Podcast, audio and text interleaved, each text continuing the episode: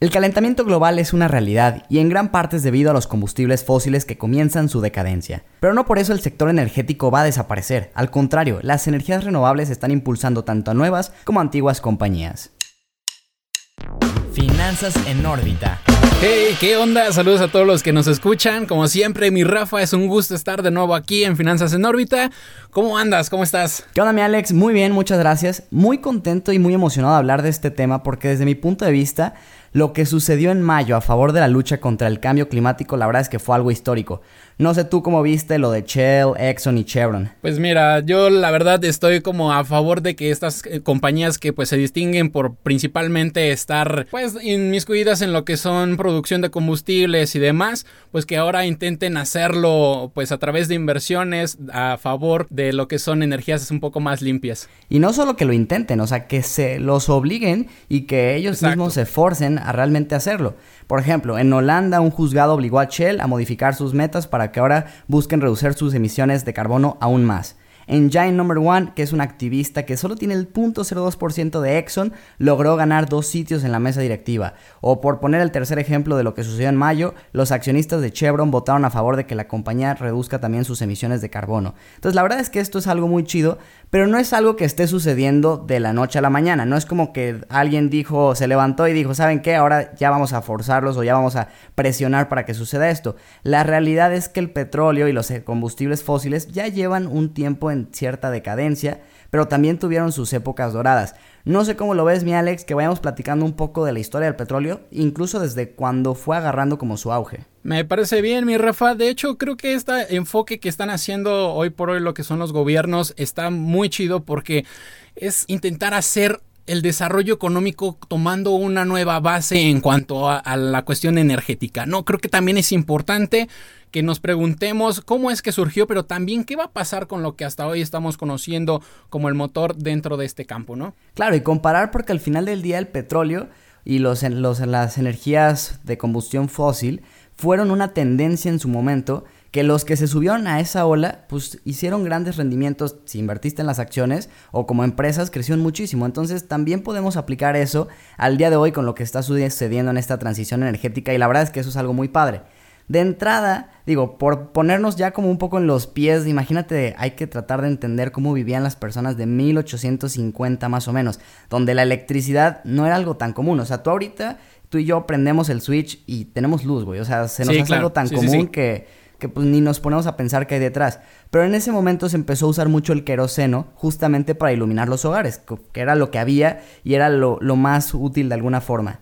Y a mí me llama la atención cómo aquí podemos comparar que ya hoy en día hay empresas como First Solar o SunPower que se dedican a generar paneles solares y tú ya puedes tener en tu casa un panel solar y tener energía de esta, de ahora sí que provenga del sol, cuando antes pues, solo la única opción era el queroseno, ni siquiera había electricidad así en las casas. Fíjate que a mí lo que me gusta precisamente esta onda de lo que es producir energía a través de pues, la luz natural, la luz del sol, es que si tú revisas cuánto contribuye, por así decirlo, la energía solar a toda la energía del planeta, contribuye un 94%. Es decir, que si en, en, una hora pudiésemos captar toda la energía solar, estaríamos abasteciendo a todo el mundo, al mundo entero, todo el año.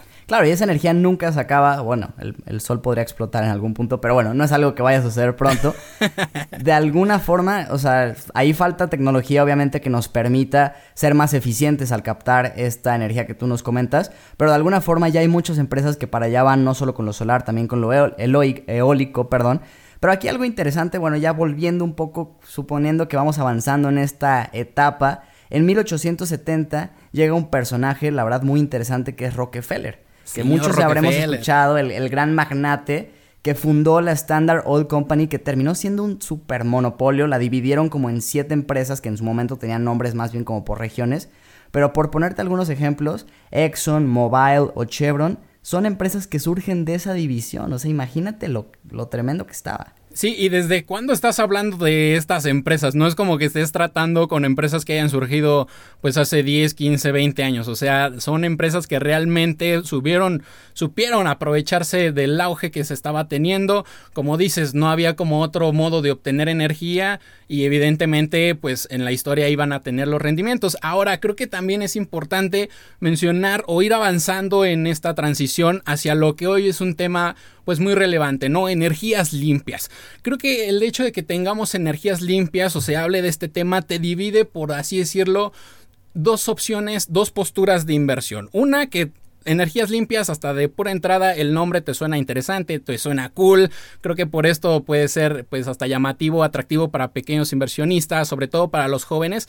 Pero aquí hay un algo muy importante que hay que ser un poco realistas. Generar una transición de este tipo, más allá de la inyección de capital, más allá del respaldo que va a necesitar la inversión para poder ser posible, estás hablando de que para que tengamos este desarrollo son estimaciones de hoy hacia 30 años en economías como Estados Unidos, que no son economías pobres, que son economías fuertes y sobre todo que tienen la capacidad para poder hacerlo. Claro, es que hay que entender que de alguna forma todo nuestro sistema económico estaba basado en que la energía tenía que provenir de, combustibles fósiles. Entonces, si tú llegas y dices, oye, suena muy bonito decir que el sol nos puede dar energía para todo el planeta si lo aprovechamos, pero pues sí, o sea, inviértela la tecnología y eso no se va a dar de la noche a la mañana. Empieza a cambiar la infraestructura. Algo muy importante que ya sucede hoy en día, al menos en los países primermundistas, es que ya la energía eólica y solar es más barata que cualquier otra energía no renovable. Esto ya es importante porque desde el punto de vista de negocio entonces empieza a hacer más sentido buscar tener a este tipo de empresas.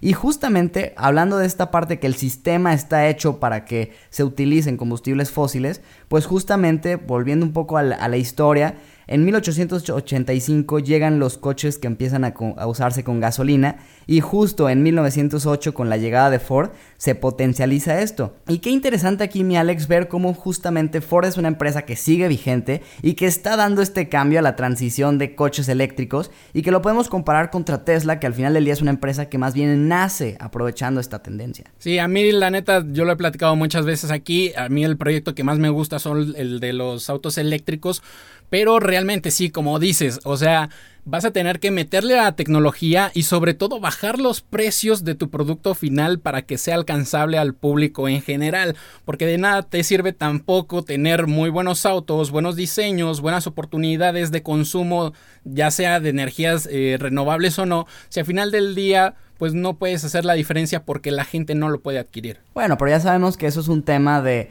Tesla en su modelo de negocio siempre pensó empezar a un nicho muy selecto que pudiera pagar coches de super lujo y poco a poco ir haciendo más accesible y hacia las masas. Es como el enfoque que ellos le han dado y la verdad es que les ha ido muy bien. Y la verdad se me hace muy buena comparación Ford versus Tesla porque lo podemos aplicar a oportunidades de inversión en cualquier otro campo. La empresa antigua, tradicional, que se está reinventando porque Ford hace poco anunció que ya va a meterle un lano no para que la mayoría de sus modelos empiecen a ser eléctricos, o la empresa que más bien nace con la tendencia. Las dos pueden ser buenas oportunidades de inversión. Entonces aquí lo interesante es más bien que no nos cerremos únicamente a subirnos a la empresa que quizás está de moda. También puede haber, y esto para cualquier industria, empresas tradicionales que se empiezan a reinventar y eso pudiera también suceder de alguna forma con las petroleras que estamos viendo. También otra cosa interesante que quería mencionar yo para, este capítulo es que de alguna forma, cuando una industria te guste mucho o que sepas que tiene potencial como puede ser la de los coches eléctricos, digo, yo creo que pocas personas dudan que van a ser el futuro del transporte terrestre, pues si no sabes a qué empresa le, quieres entrar porque simplemente no sabes, siempre está en la opción de los ETFs. Hay un ETF que me gusta mucho que es el de Global X Lithium and Battery Tech, que justamente invierte en todo el proceso, desde la minería del litio hasta empresas como Tesla. Y tienes toda la cadena productiva, la verdad se me hace muy interesante. Creo que va a estar muy chido ver esta transición, la neta, mi Rafa. ¿Sabes por qué? Porque hoy en día si tú haces, por ejemplo, tu revisión de gastos, te sale más caro, al menos, al menos, al menos en economías como la nuestra, te sale más caro moverte en transporte público que en un auto privado. Entonces, esto puede ser a la vez eh, un estímulo para que la gente adquiera más eh, autos, aunque sean de combustión interna, pero si tú empiezas a meter ya la transición a autos eh, pues eléctricos, autos que no consuman combustión, no contaminen,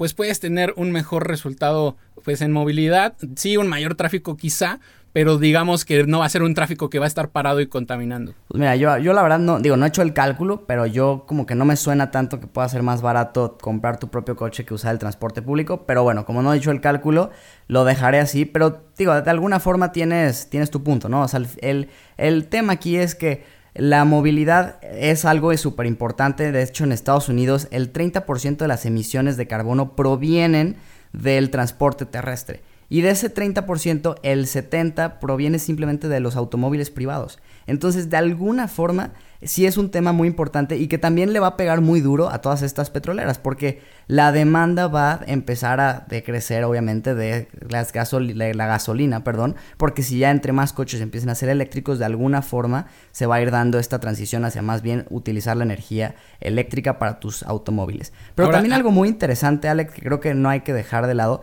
es que no es un tema únicamente de fijarnos en lo que siempre suena, ¿no? Energía solar, paneles solares, coches eléctricos, sino que en el tema ambiental y en el tema por hacer un esfuerzo por mejorar nuestro planeta, hay otras muchas industrias que contaminan mucho y que hay empresas que están tratando de contrarrestarlo.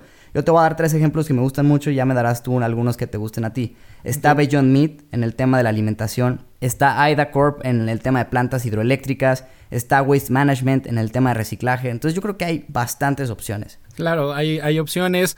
Digo, hay como en, en, todos los mercados, ¿no? Tienes la oportunidad de hacerlo. También si te quieres meter, o sea, si quieres hacer un ejemplo más más este, sutil, más alcance, pues es como decir, eh, tienes la oportunidad de comer carne o ser vegano. O sea, también hay que medirlo de esta forma.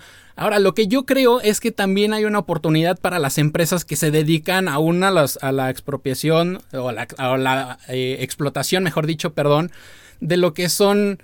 Eh, pues combustibles de que vienen provenientes del mar o que vienen de pues fósiles, ¿no? Que es el hecho de realizar cada vez más frecuentes pues ciertas alianzas, como por ejemplo la que hace ExxonMobil con Global Clean Energy, en donde están intentando generar biodiesel y así reducir las emisiones de carbono, a la vez la, la colaboración al pues llamado efecto invernadero, y sobre todo porque el biodiesel tiene una facultad muy padre que es la de reducir hasta un 80% las emisiones de gases contaminantes, siendo incluso utilizado en cantidades de entre 5 y 20%. O sea, no necesitas tanto o mezclarlo tanto para hacer un cambio significativo en la quema de combustible. Y fíjate que lo que dices está muy interesante porque yo también coincido. O sea, el hecho de que la del petróleo vaya en decadencia no quiere decir que ya no podamos obtener rendimientos con estas empresas.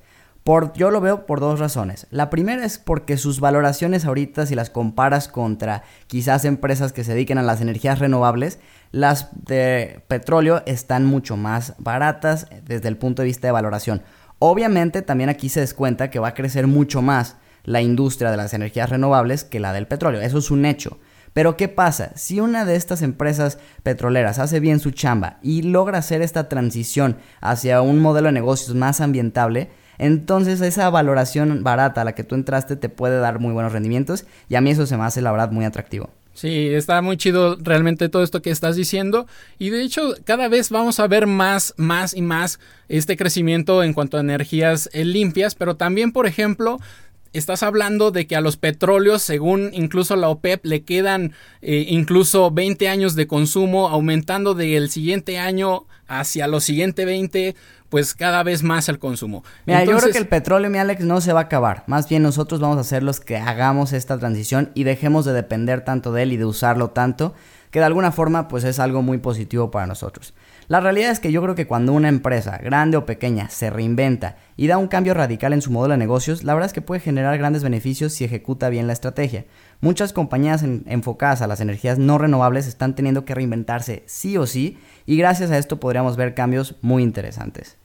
Pues bueno, ahí lo tienen Flinkers, realmente es un tema muy interesante, da mucho que platicar. Si están escuchando esto en cualquier plataforma, ya saben, screenshoten la pantalla, compartanlo, etiqueten las redes de Flink. Y Rafa, ¿algo más que quisieras decir? Pues sí, invitarlos a que nos sigan en las redes sociales a los que todavía no lo hacen. Estamos como arroba mi Flink en Instagram, Twitter y TikTok, como Flink en Facebook y LinkedIn, y como arroba Finanzas Órbita en Twitter para que vean contenido exclusivo de este grandioso podcast. Pues ya está, vámonos Rafa. Nos vemos. Finanzas en órbita